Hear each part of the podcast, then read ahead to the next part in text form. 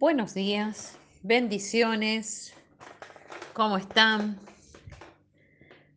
¿Qué les ha parecido? ¿Cómo se han sentido conociendo todos estos atributos y todas estas maravillas que Dios nos está presentando a través de estos devocionales? Bendecimos a nuestro amado Espíritu Santo Presentaremos este día delante del Señor. Acompáñeme.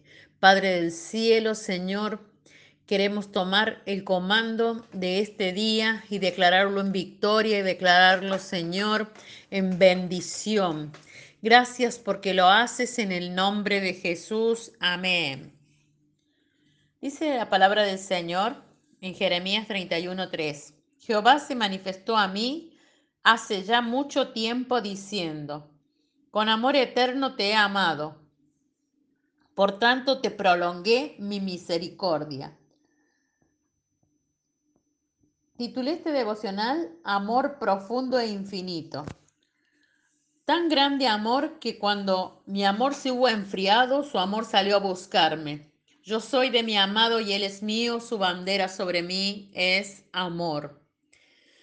Nos alegramos en el hecho de que Dios es amor un amor eterno. El Señor lo, dio todo y se dio a conocer en las escrituras al decirle a Israel que con ese amor inagotable y se le acercó para manifestar su favor de infinitas maneras. Lo sacó de la esclavitud de Egipto, donde estuvo 400 años sometido en temor y angustia, sufriendo, y lo llevó a la tierra que le prometió mediante Abraham. Y aunque el patriarca no la vio, sus generaciones la heredaron, porque Dios es un Dios de generaciones. El padre protegió a los judíos cuando el ejército más poderoso de la época los persiguió para matarlos. Abrió el mar rojo para que cruzaran y les entregó esa patria en la que fluía leche y miel para quitarles la mentalidad de esclavo.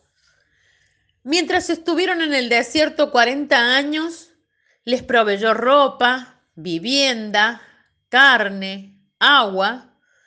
Solo ellos pueden decir que, siendo millones, vivieron entre las arenas con sus necesidades cubiertas.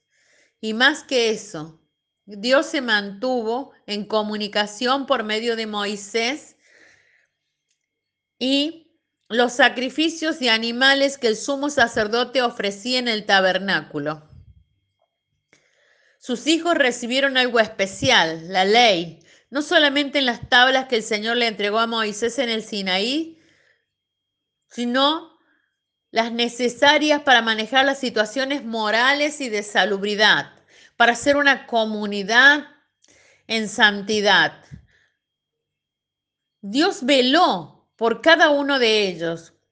Dios veló las necesidades para manejar situaciones, para manejar detalles a favor de sus escogidos, pero se envanecieron y pensaron que se trataba de ellos y no del Padre. El Señor entonces les dio reyes, pues ya no querían un gobierno directo, sino ser como los demás. La nación se dividió en dos, Judá e Israel, cada uno con su monarca. Hubo ambición, derrotas, muertes. Se olvidaron del Señor. Levantaron lugares altos para adorar a otros dioses. Y aunque Dios les habló por profetas, no escucharon. Por eso los esclavizaron nuevamente hasta que se levantaron hombres y mujeres dispuestos a reconocer a Jehová y a obedecer sus mandatos. ¿Qué te hace reflexionar esta enseñanza hoy? Sobre el amor de Dios, sobre el cuidado de Dios, sobre los detalles de Dios. Ahora, tu vida y tú, ¿cómo vives? ¿Cómo es tu comunión con Dios? ¿Cuál es tu relación con Dios? ¿Cuáles son tus detalles para con Dios? ¿Cómo muestras tu agradecimiento a Dios? Dios es eterno y todo lo que Dios es, lo es eternamente. Te dejo esta reflexión para que pienses, para que escuches y puedas oír lo que Dios te está diciendo y lo que el Espíritu te está diciendo. Dios es amor y eternamente amor. Nuestra oración a Dios. Padre eterno, gracias por tu amor y tus bendiciones, por habernos mirado y rescatado nuestra vida. Tú eres el principio y el final, la sustancia que completa nuestra existencia. En el nombre de Jesús te pedimos que nos enseñes a amar como tú lo haces. Bendecimos la vida de nuestros hermanos, la vida de nuestra familia, la vida de nuestros vecinos, bendecimos nuestras ciudades, Padre, bendecimos la provisión, bendecimos, Señor, esos detalles que tú tienes con nuestra vida y enséñanos a ser hijos agradecidos. En el nombre de Jesús, amén. Te bendigo con toda bendición de lo alto y hasta mañana.